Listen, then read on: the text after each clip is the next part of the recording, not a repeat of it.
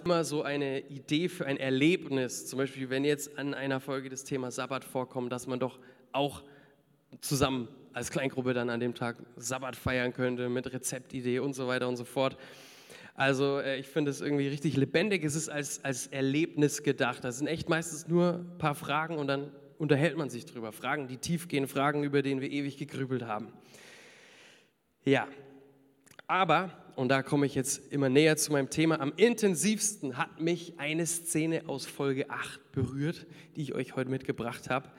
Ähm, so ein bisschen wie in der Schule, da macht man jetzt ja vor den Ferien ja auch immer nur noch Filmstunde. ähm, ähm, genau, von dem her gleich, gleich Film ab. Es ist so ein 8 Minuten Abschnitt. Aber kurz noch ein paar Sätze zur, zur Hinführung. Bei dieser Szene, vor dieser Szene ist Jesus noch relativ frisch mit seiner neuen Jüngerschar unterwegs. Da gibt es viel persönlichen Zwist auch zwischen den Jüngern. Jeder will irgendwie wichtig sein, jeder will sich beweisen. Und dann entscheidet sich Jesus eigentlich, die Jungs mal zum Einkaufen zu schicken und sich mit einer Frau zu unterhalten, ganz spezifisch. Und äh, diese Frau heißt hier in, in The Chosen Fotina. Und das war alles, was wir da jetzt gleich sehen, in mehrerlei Hinsicht äh, schon recht revolutionär, fast skandalös. Nämlich erstens waren Frauen aus damaliger Sicht jetzt nicht unbedingt wichtig genug für ein entscheidendes Gespräch eines großen Rabbis wie Jesus. Zweitens war diese Frau im Speziellen überhaupt gar nicht heilig, äh, überhaupt gar nicht irgendwie äh, die Person, die sich jetzt vielleicht andere ausgesucht hätten. Sie war auch sehr unbeliebt und hatte wenig Einfluss. Drittens sind Juden eigentlich sowieso generell schon mal überhaupt gar nicht in diese ganze Gegend gegangen, nämlich in Samarien. Da wollten sie eigentlich gar nicht hin, weil die Samariter, die waren so, also ein bisschen wie evangelisch-katholisch, aber eher so in Nordirland. Also, also es war selten gewaltvoll, aber doch sehr äh, distanziert, das Verhältnis. Es war schon sehr angespannt, man hat sich darüber gestritten, wo ist eigentlich der wahre Tempel, da in Samarien oder in, bei den Juden in Jerusalem. Äh, man war also unterschiedlicher Meinung über Theologie, über Geschichte, man hat sich gegenseitig den Glauben abgesprochen, kennen wir auch alle irgendwoher. Ähm, und viertens hatte sich Jesus vorher, vor dieser Szene, eigentlich noch niemandem so ganz offiziell als Messias vorgestellt, äh, als dieser ersehnte Retter, als der, der Retter der Welt, als der Sohn Gottes und feiert hier in dieser unscheinbaren Szene eigentlich eine kleine, ganz große Premiere. Also die Filmszene ist sehr wichtig. Falls du im Livestream zuschaust, würde ich dich ermutigen, äh, wir können es nämlich nicht zeigen über einen Livestream, dass du auf YouTube Ich bin es, The Chosen Folge 8 eintippst und ab Minute 41 loslegst, ungefähr bis 49. Ähm, und wir schauen uns das hier jetzt gerade mal gemeinsam an.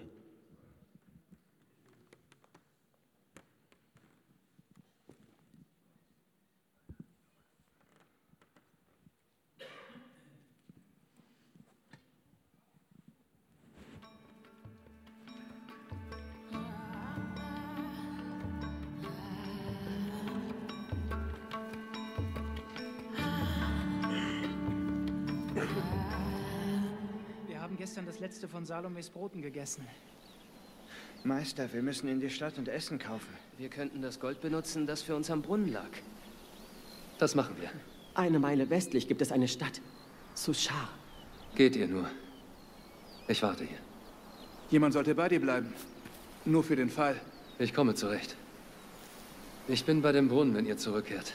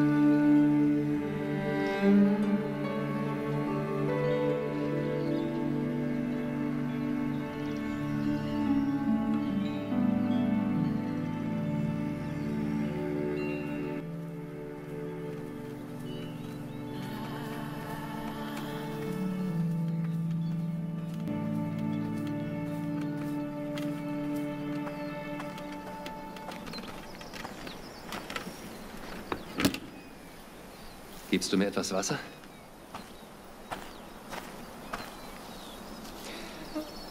Hast du mich verstanden? Ist es so schlimm? Was? Du, ein Jude, fragst mich, eine Samariterin, nach Wasser? Und eine Frau? Das tut mir leid. Ich hätte bitte sagen sollen. Hier draußen ist es so allein nicht sicher für dich. Für dich auch nicht. Warum bist du nicht mit den anderen gekommen? Und warum so spät am Tag? Gehen die Frauen nicht zu den Brunnen, wenn es kühl ist am Morgen? Doch, ja. Keine von denen will mit mir gesehen werden, also muss ich mittags kommen. In der Hitze, woran du mich ja gerade so freundlich erinnerst. Wieso wollen sie nicht mit dir gesehen werden? Eine lange Geschichte. Ich hätte trotzdem gern etwas Wasser, falls das geht. Erstaunlich, was eine trockene Kehle alles bewirkt. Bin ich nicht unrein für dich? Wirst du durch dieses Gefäß nicht beschmutzt? Das mögen vielleicht einige meiner Leute über euch sagen, aber ich nicht. Ach ja? Was sagst du denn? Ich sage, wüsstest du, wer ich bin, würdest du mich um etwas zu trinken bitten. Wirklich? Und ich gäbe dir lebendiges Wasser. Würdest du? Bis auf die Tatsache, dass du nichts zum Schöpfen hast und das ein tiefer Brunnen ist. Davon abgesehen, wozu brauchst du mich, wenn du einen Vorrat an lebendigem Wasser hast? Eine lange Geschichte. Aber jüdisches Wasser ist besser als das der Samariter, hm? das habe ich nicht gesagt. Bist du besser als unser Vorfahre Jakob, der diesen Brunnen gegraben hat? Ist dein Wasser besser als seins? Ich kenne Jakob. Jeder, der von diesem Wasser trinkt, wird wieder durstig. Aber wer von dem Wasser trinkt, das ich ihm gebe, wird nie wieder Durst haben. Das wäre wirklich schön. Das Wasser, das ich gebe, wird in diesem Menschen zu einer Quelle werden, aus der ewiges Leben sprudelt. Wirklich. Ja, wirklich. Beweise es. Hole erst deinen Ehemann und komm dann zurück. Ich beweise es euch beiden. Ich habe keinen Ehemann. Du hast recht. Du hattest fünf Ehemänner. Und der Mann, mit dem du jetzt lebst, ist nicht dein Mann.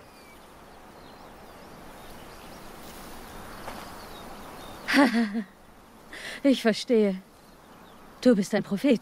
Und du hältst mir eine Predigt. Nein, Eigentlich ist das Gute daran, allein herzukommen, dass ich dem Urteil der anderen entgehe. ich bin nicht hier, um dich zu verurteilen. Ich habe Fehler gemacht. Zu viele. Aber Männer wie du machen es mir unmöglich, etwas dagegen zu unternehmen. Wieso? Unsere Vorfahren beteten Gott auf diesem Berg an. Aber ihr Juden sagt, Jerusalem sei der Ort, wo man beten soll. Sie sagen das, weil der Tempel dort ist. Richtig. Genau dort dürfen wir nicht sein. Ich bin hier, um diese Grenzen zu durchbrechen. Und es kommt die Zeit, da ihr weder auf diesem Berg noch in Jerusalem den Vater anbetet. Aber wohin soll ich dann gehen, wenn ich Gott brauche? Ich habe zwar noch nie etwas von Gott bekommen, aber ich könnte ihm nicht mal danken, wenn es so wäre. Du kannst überall beten.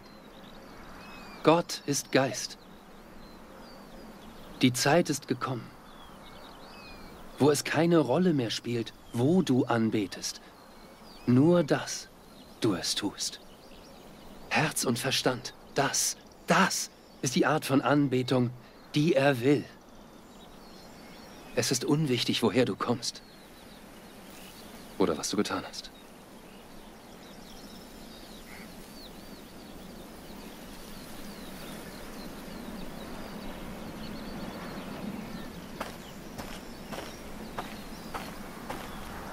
Glaubst du, was ich gesagt habe? Bis der Messias endlich kommt und uns alles erklärt und dieses Durcheinander ordnet, inklusive mir. Solange vertraue ich niemandem. Du lagst falsch. Als du sagtest, du hättest nie etwas von Gott bekommen. Dieser Messias, von dem du sprichst, der bin ich. Dein erster Mann hieß Ramin. Du warst eine unschuldige Frau, die sich darauf freute zu heiraten. Aber er war kein guter Mann. Er hat dich verletzt. Und so wurde dein Glaube an die Ehe und auch an Gott erschüttert. Hör auf. Der zweite war Farsad. In eurer Hochzeitsnacht duftete seine Haut nach Orange.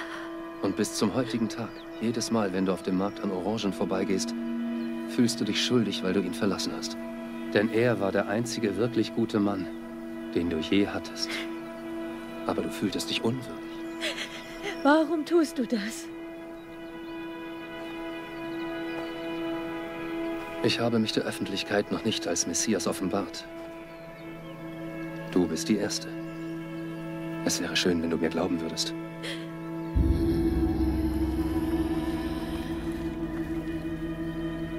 Du hast dir die falsche ausgesucht. Ich bin nach Samaria gekommen, nur um dich zu treffen.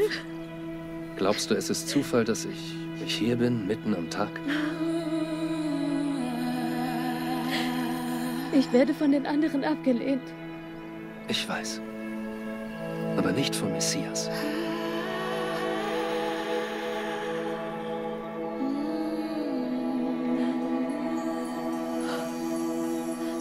Und du weißt all das, weil du der Christus bist?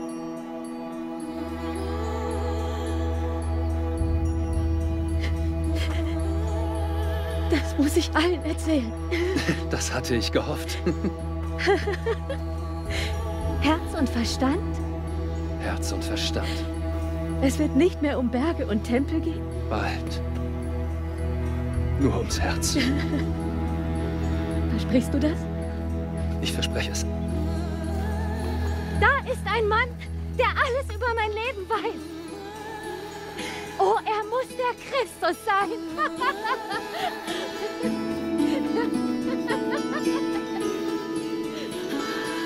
Hey, warte! Dein Wasser! Hier liegt noch die Amphore. Hier! Wow. Ich finde es cool, wenn wir uns gleich eine Minute nehmen oder zwei und ihr vielleicht einfach für euch kurz nachdenkt, was ist das, was mich daran jetzt bewegt hat? Was ist das, wo das an meinem Herzen sozusagen anschlägt? Und wenn ihr wollt, könnt ihr euch auch mit eurem Nachbarn darüber unterhalten. Müsst ihr aber nicht. Ein, zwei Minuten.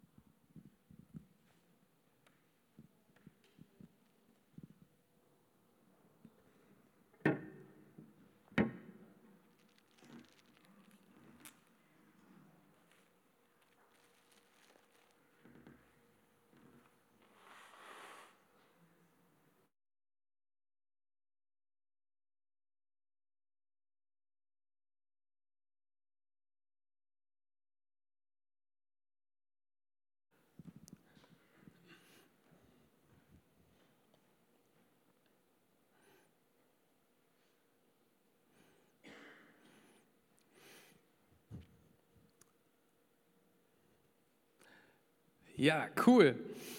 Also für mich, mich hat diese Szene, hat mich jetzt gerade auch wieder voll berührt irgendwie. Also schon, äh, schon oft, ich weiß, als ich das Buch schreiben musste, da muss ich das auf Englisch so ein bisschen runtertippen und ich glaube, fünf oder sechs Mal bin ich jedes Mal, als ich versucht habe, es mitzuschreiben, einfach nur komplett hängen geblieben in der Szene und äh, einfach habe mich vergessen sozusagen, bin drin versunken es ist ja auch total krass, diese Frau geht danach wirklich los, erzählt allen von ihrem Erlebnis, erzählt allen, dieser Mann weiß alles, was ich getan habe, ist er vielleicht der Christus? Und viele glauben schon auf, aufgrund ihres Wortes, aber auch dann, als sie Jesus dann selber treffen. Und da ist einfach mega cool. Ähm, ich sage euch so ein bisschen, was mich an der Szene bewegt, was ich daran stark finde, wo wir, glaube ich, was mitnehmen können.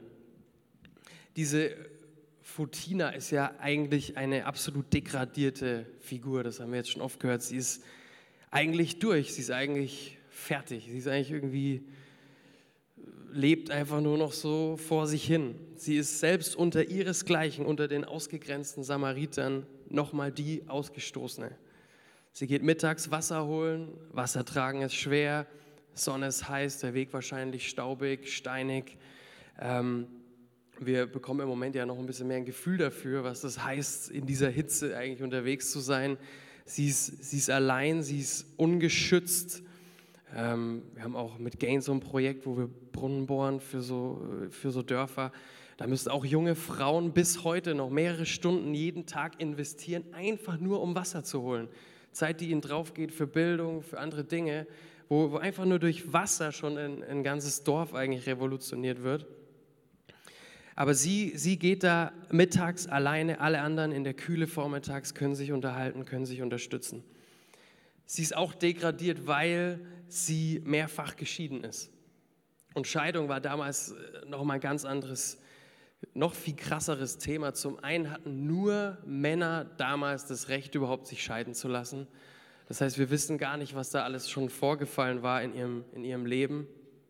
Und außerdem bedeutete so eine Scheidung wirklich eine wirtschaftliche, eine gesellschaftliche Katastrophe. Es konnte eigentlich eine Frau gar nicht so allein überleben. Die musste sich wieder jemanden suchen. Sie ist also die Ausgestoßene unter Ausgestoßenen. Sie steht am Ende einer ganzen Ablehnungskette, die nicht zuletzt durch toxische Religion, durch toxische Religionskämpfe auch noch verstärkt wurden. Sie hadert deswegen natürlich mit Gott, mit sich, mit ihrer Vergangenheit, mit ihrer aussichtslosen Gegenwart. Aber genau in diese Situation kommt Jesus bewusst auf sie zu, geht ihr entgegen, er spricht sie an, er wählt sie. Er sieht sie als Rohdiamanten und bringt sie zum Leuchten. Jesus dreht ihre verborgensten, ihre verstecktesten Geheimnisse, ihre größte Niederlage, ihre Blamagen, ihre größte Scham, ihren Schmerz, all das, was keiner sehen sollte, um zu ihrem größten Sieg, zu ihrem Prunkstück. Ihre Schande und ihre Scham werden zu ihrem Schatz. Johannes 4, 29 und 30. Kommt mit, ich habe einen Fremden getroffen, erzählt sie allen, der mir alles auf den Kopf zugesagt hat, was ich getan habe. Sie sagt also im Endeffekt, erzählt eigentlich indirekt auch nochmal jedem, was sie eigentlich getan hat und ist aber stolz drauf, weil Jesus das umgedreht hat in seiner Gnade, in seiner Liebe. Das ist eigentlich irgendwie auch eine krasse Form von, von Buße, irgendwie, von öffentlicher Buße gewissermaßen, voller Freude, voller Begeisterung. Das ist was, was einfach nur Jesus kann, alles so umzudrehen. Sie wird von der einflusslosesten Outsiderin zur größten und einer der ersten Jesus-Influencerinnen.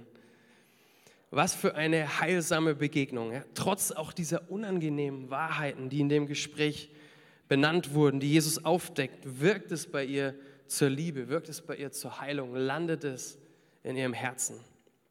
So ist Gottes Gnade, der uns Menschen nachgeht. Jesus möchte auch mit dir einfühlsam, gnädig in Beziehung treten. Und dann natürlich auch krass, was wir dort alles raushören, wie sehr für sie auch dieses Dilemma bestand, dass sie das Gefühl hatte, sie konnte gar nicht mit Gott connecten. Sie konnte gar nicht mit ihm sprechen. Sie konnte ihm gar nicht Danke sagen, selbst wenn sie wollte, weil ja eigentlich der Tempel in Jerusalem war und eigentlich ihr verboten war, dorthin zu gehen und all diese Dinge. Wo Jesus ihr diesen neuen Weg aufzeigt hin zu Gott, der frei ist, der offen ist, der für jeden verfügbar ist. Und was lernen wir daraus auch irgendwie über Jesus? Warum geht Jesus zu ihr, um sich mit als erstes als Messias zu offenbaren. Ich meine, die Jünger hatten schon eine, Ahnung, aber warum startet er eigentlich sein öffentliches Messiaswirken mit ihr? Was lernen wir über ihn? Warum sucht er sich so jemanden aus? Was hat Jesus da für einen besonderen Blick? Für was steht vielleicht auch Fotina? Und könnte man jetzt unterschiedliche Sachen wahrscheinlich dazu sagen, aber was für mich daraus vorgeht, und ich glaube, das können wir alle daraus lesen, ist, dass Jesus einfach ein Herz hat für benachteiligte Menschen, für herabgewürdigte, für ungleichbehandelte, für abgestempelte, für ausgegrenzte, gemobbte. Warum? Erstens, Fotina war, wie gesagt, mehrfach geschieden. Sie galt eigentlich als unheilig, als unrein. Jesus liebte sie trotzdem. Jesus schaut nicht, schaute nicht auf die Hülle. Oh, geschieden, geht nicht, lohnt sich gar nicht, mit der jetzt irgendwie was zu starten. Zu schwierig, nicht fromm genug, kommt nicht gut an bei den, bei den Geistlichen, wird schwierig. Nein, er kennt all die komplexen Faktoren, die dazu geführt haben. Er sieht ins Herz. Im Fall von, von Fotina kannte Jesus natürlich auch die, die gnadenlosen, frauenfeindlichen Gesetze, die damals gegolten haben. Jesus sieht tief drin die Wunden, die Heilung brauchten. Er sieht Menschen und Herzen, nicht Paragraphen und Gesetze und Fassaden. Oft wurde ja Jesus dafür kritisiert, dass er mit Gesetzlosen, mit Prostituierten, mit Steuereintreibern abgehangen hat. Und seine Antwort war, nicht die Gesunden brauchen einen Arzt, sondern die Kranken. Markus 2, Vers 17. Er wiederum, Jesus, kritisierte die Superfrommen, die Bibellehrer, die geistlichen Leiter seiner Zeit als schöne, tote Fassaden und sagte, ihr Heuchler, ihr seid wie weißgetünchte Gräber. Von außen sehen sie schön aus, innen aber sind sie voll von toten Gebeinen, weil er durchblickte, an wie vielen Stellen diese Religion nicht mehr zum Leben führte. Jesus heilte einen Mann am Sabbat, was mega ist, aber was nicht erlaubt war. Er sagte, hey, der Sabbat ist doch nicht für den Menschen da, sondern der Mensch für den Quatsch. Der Sabbat ist für den Menschen da, nicht der Mensch für den Sabbat. Markus 2, Vers 27. Er sagt eigentlich, irgendwie haben wir doch hier manchmal die, die ganze Hauptgrundidee von Gott nicht verstanden, dass er Gutes tun will, dass er Leben geben will, dass er Leben schenken will. Nicht, dass er sich irgendwelche Tage für sich wegsondieren soll, wo dann, es soll auch den Menschen dienen. Jesus will neues Leben schenken. Jesus hat den Menschen die individuelle Situation, das Herz im Blick, will Leben fördern, will lebendiges Wasser geben, das nie versiegt. Und niemand ist zu unheilig für ihn. Zweitens war Fotina deshalb benachteiligt und so weiter, weil sie eine Frau war und deshalb als minderwertig, als religiös ungebildet galt. Und Jesus stellte ihre Würde wieder her.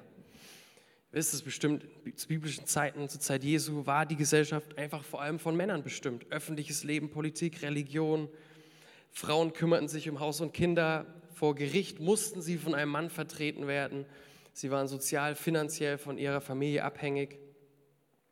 Aber Jesus ging da rein in diese Zeit und versuchte Frauen und Männer gleichwertig zu behandeln. Er rief Menschen unabhängig von ihrem Geschlecht, von ihrem Status, von ihrer Begabung, von ihrer Herkunft rein in sein Team. Er nahm sich Frauen an, die von der Gesellschaft abgelehnt wurden. Das sehen wir nicht nur in dieser Geschichte, sondern auch zum Beispiel bei der Geschichte von der blutflüssigen Frau. Eine Frau, die von der damaligen Gesellschaft aufgrund ihrer Krankheit komplett ausgegrenzt wurde, als unrein galt. Jesus heilte sie. Er verhindert die Steinigung der Ehebrecherin. Nach seiner Auferstehung begegnen zuerst Frauen ihm, die auch als erste Zeuginnen beschrieben wurden, obwohl eigentlich der Wert von dem Wort einer Frau damals gar nicht so hoch hing. Aber in der Bibel sehen wir Frauen als erste Zeuginnen der Auferstehung, Fotina als eine der ersten äh, Zeuginnen seiner Messianität. Und gerade das macht auch die Auferstehungsberichte irgendwie ja so glaubwürdig. Ja, es ist revolutionär, wie Jesus den Herabgewürdigten einen neuen Stellenwert gab. Und wir dürfen uns immer wieder fragen, wo sind in unserem Land, in unserer Welt Menschen, denen, denen es nicht gut geht, die vielleicht herabgewürdigt werden, die ähm, eine besondere Aufmerksamkeit von Jesus bekommen und dadurch auch von uns als Christen bekommen dürfen. Und drittens war Fotina einfach als Samariterin Teil einer, man könnte sagen, ausgegrenzten Minderheit. Irgendwie hat Jesus einfach da so mit, mit Außenseitern gehabt. Er hat die Samariter ja irgendwie mehrfach auf dem Kicker gehabt, wahrscheinlich weil man mit denen irgendwie so gut auch ein bisschen Herzen provozieren konnte, wenn er zu Juden gesprochen hat. Ähm, er hatte ja zum Beispiel auch, es fing schon bei seiner Geburt an, das waren jetzt nicht Samariter, aber da waren ja mit die ersten Zeugen des Weihnachtswunders Schafhirten. Die galten einfach als totale Assis damals. Dann äh, bringt Jesus in einer wichtigen Rede das Gleichnis vom barmherzigen Samariter, wo er beschreibt, wie ein Mann ausgeraubt wird, geschlagen wird, am Boden liegt, äh, hilflos ist und dann mehrere Menschen an ihm vorübergehen. Mit heutigen Beispielen, damals war es der Levit, der Rabbi und so, heute würde man vielleicht sagen, der Worship-Leiter, der Pastor, der, der Gain-Typ, laufen an diesem armen, am Boden liegenden Menschen vorbei, weil sie vielleicht gerade irgendwas anderes Wichtiges in ihrem Kopf haben. Eine Predigt, eine Taufe, wo man nicht dreckig sein darf, irgend sowas. Aber hier kommt wieder dieser Samariter, der ja eigentlich eine Provokationsfigur war für die Juden. Der ist hier wieder als Held dargestellt, weil Jesus Herzen weiten möchte für andere Menschen, weil er Herzen dehnen möchte, weil er uns stretchen möchte, weil er den Blick weiten möchte und sagen möchte, hey, schau mal, direkt der Andersgläubige, der Andersdenkende, der Anderserziehende, der war der, der hier in dem Fall geliebt hat, oder nicht? Der vielleicht anders Wählende, der vielleicht anders Aussehende, der war in diesem Fall der, der geliebt hat. Und die Liebe ist wichtig. Jesus liebt eben genau solche Leute, solche Randgruppen, solche Menschen. Und das finde ich einfach absolut cool. Ja, äh, bei Gain liebe ich das natürlich auch, da, dass wir uns da so mit solchen Menschen viel beschäftigen dürfen. Jetzt in Ungarn bauen wir das Haus von der Roma-Familie um. Roma sind ja auch, sind die Roma Antiziganismus, auch in vielen Ländern, in Ungarn aber speziell tatsächlich strukturell benachteiligt. Ähm, wir durf, ich durfte im Ahrtal helfen, wo die Menschen natürlich durch diese Katastrophe einfach in Not waren. In der Ukraine durfte ich auch einen Tag sein, die Atmosphäre dort auch erleben. Ähm, und äh, das freut mich einfach mega, dass ich das machen darf. Da geht irgendwie mein Herz auf. Da bin ich einfach begeistert. Und, ähm, und Liebe ist, dass Jesus gesagt hat, ähm, was ihr einem meiner Geringsten getan habt, das habt ihr mir getan. Das heißt, Jesus identifiziert sich eigentlich maximal mit diesen Menschen. Was ihr einem meiner Geringsten getan habt, das habt ihr mir getan. Das ist einfach krass. Matthäus 25, Vers 14. Aber nochmal zu dir, zum Schluss, zum Ende. Fühlst du dich auch manchmal vielleicht zu unheilig für Jesus? Vielleicht zu unreligiös? zu minderwertig, zu unangepasst, zu ungenügend, zu irgendwas. Ja, mir geht es auch oft so. Ich fühle mich manchmal für Gott, für Jesus, für Glaube, für dieses großartige Reich Gottes zu verkopft, zu ADHS, zu, zu medial verseucht, zu eventverwöhnt und von allem viel zu schnell gelangweilt, zu unkonventionell, zu kritisch, zu sprunghaft, zu verpeilt, an manchen Tagen zu ehrlich, an anderen zu zögerlich, zu aktionistisch manchmal, zu undiszipliniert, zu verletzt von Kirche, in manchen Situationen zu unmotiviert, zu ungeistlich, zu ungesund, zu selbstmitleidig, zu unsicher, zu modern, zu egoistisch, zu berechnend, zu wenig auf Gott fokussiert. Aber Jesus ist zu gut, um mich da hängen zu lassen. Er ist zu gnädig, um mich zu vergessen. Er ist zu liebevoll, um mich nicht jeden Tag neu anzunehmen, mich jeden Moment, jede Sekunde, auch hier und jetzt, voll und ganz zu lieben. Wir, du und ich, wir sind genau richtig für Jesus. Auch du bist nicht zu wild, zu eitel, zu schüchtern, zu hart, zu unangepasst, zu verprägt, zu rational oder zu eckig, zu schwer, zu kritisch, zu knausrig, zu unspirituell, zu vernarbt, zu undiszipliniert, zu faul, zu emotional, zu lernschwach, zu naiv oder zu unsozial für Jesus. Du bist nicht zu irgendwas für Jesus. Wenn überhaupt, dann bist du zu einzigartig, zu schön und zu anziehend für Jesus, als dass er auch nur eine Sekunde lang zögern könnte, dich voller Liebe in seine Arme zu nehmen. Dir zu sagen, wie sehr er jedes Detail an dir schätzt, wie sehr er dich einladen möchte, dich in seinen Frieden hineinfallen zu lassen. Denn Jesus ist zu Frieden mit dir. Denn er hat am Kreuz Frieden mit Gott und dir geschlossen. Und du bist zu 100 Prozent bedingungslos, bedingungslos angenommen. So wie du hier jetzt auf deinem Stuhl sitzt, so wie du heute Morgen aus dem Bett aufgewacht bist. Du bist vollumfänglich vom Scheitel bis zur Sohle, vom schönsten bis zum schlimmsten Moment deines Lebens angenommen, von Anfang und für immer. Du bist eingeladen bei Jesus, du bist willkommen, mehr als willkommen, du bist akzeptiert, umarmt, im tiefsten Innern erkannt und bejaht. Du musst nichts mehr beweisen, niemandem, nicht mal dir selbst. Es gibt kein Kleingedrucktes, sondern ohne Wenn und Aber. Er will dich nicht in irgendein Raster pressen. Er will dir mehr Leben schenken. Und wenn du dich heute zu fühlst, dann ermutige ich dich, mach dich auf. Komm zu diesem lebendigen Wasser, das Jesus erwähnt, das nie mehr aufhört, wenn wir es anzapfen. Dieses lebendige Wasser, das für mich dafür steht, wie sehr Jesus uns immer liebt, wie sehr es seine Liebe nicht aufhört. Wir können uns gar nicht zu weit von ihm entfernen, wie sehr er uns immer zu stärken möchte. Das lebendige Wasser steht für mich für seine Gnade, die uns immer neu mit Augen der Zufriedenheit betrachtet, für seinen Frieden und seine Nähe, die immer da ist, für seinen heiligen Geist. Hier in, in The Chosen sagt Jesus, Beziehung mit Herz und Verstand. Wir können immer zu ihm kommen, wir können immer zu ihm beten. Er ist Geist, er ist überall. Und du bist heute eingeladen, zur Quelle des Lebens zu kommen, zu Jesus. Egal woher du kommst und was du getan hast. Johannes 4, Vers 14, um es nochmal im Original zu lesen, verspricht Jesus, wer aber von dem Wasser trinkt, das ich ihm geben werde, wird niemals mehr durstig sein. Das Wasser, das ich ihm gebe, wird in ihm zu einer Quelle werden, die unaufhörlich fließt bis ins ewige Leben. Und noch zusammen beten. Könnt ihr schon mal vorkommen. Danke, Jesus.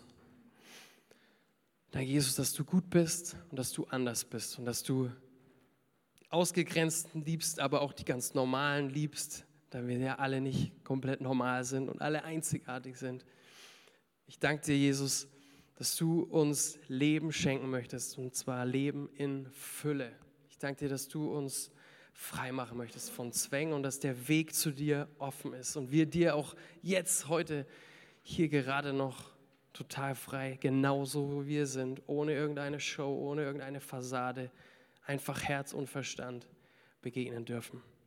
Danke, Jesus.